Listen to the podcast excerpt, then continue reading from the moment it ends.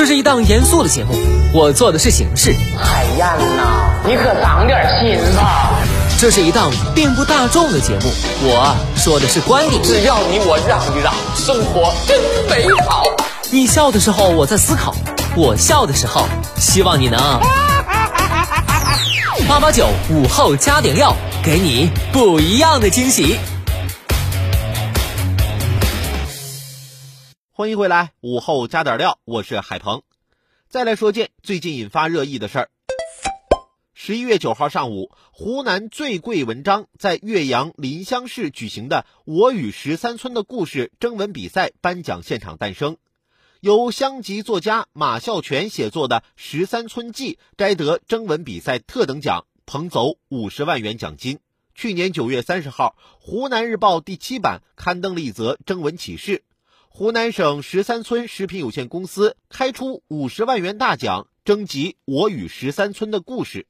消息迅速在网上传开，征稿邮箱很快被来自全国各地的投稿邮件填满，达到两千三百篇之多。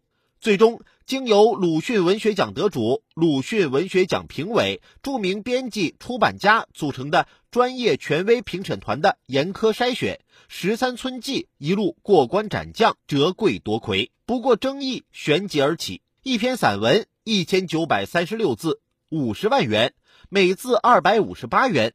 对此，有人惊羡，觉得这是文学的春天。也有人质疑，认为此文根本不值，是企业的自我炒作。有争议是好事儿，说明大家还在关注文学。至于这篇文章到底值不值五十万元，其实争论的意义不是太大，事实上也很难争论出什么结果。正如欧阳修所言：“文章如金金美玉，事有定价，非人所能以口舌定贵贱也。文无第一。”因为赏析者不同、时代不同、际遇不同等原因，一篇文章的际遇也会截然不同。有人愿意千金购买的文章，或许在另一些人眼里一文不值。对此，我们不必太多争论。争议的核心还在于这个征文比赛的过程是否存在着什么猫腻。若真如获奖者和举办者所言，这是一个最干净的奖项。那么，即便是千金买骨也未尝不可，甚至还是值得点赞和鼓励的行善之举。近年来，文学评奖征文比赛的丑闻层出不穷，甚至一些颇具重量的文学奖也被多次爆出评选过程存在猫腻。有人会对这次征文比赛的公正性产生怀疑，也就不足为奇了。到底有无猫腻，还需主办方拿出更有力的证据来说服大家。当然，不是说企业就不可以成为主办方，而是说这种征文比赛先天缺乏权威性。若要赢得大家的一致认可，本身就是一件比较困难的事情。除非从一开始就将征文的评选过程、评选细节公之于众，并由第三方监督，或许在一定程度上才能消除大家的疑虑。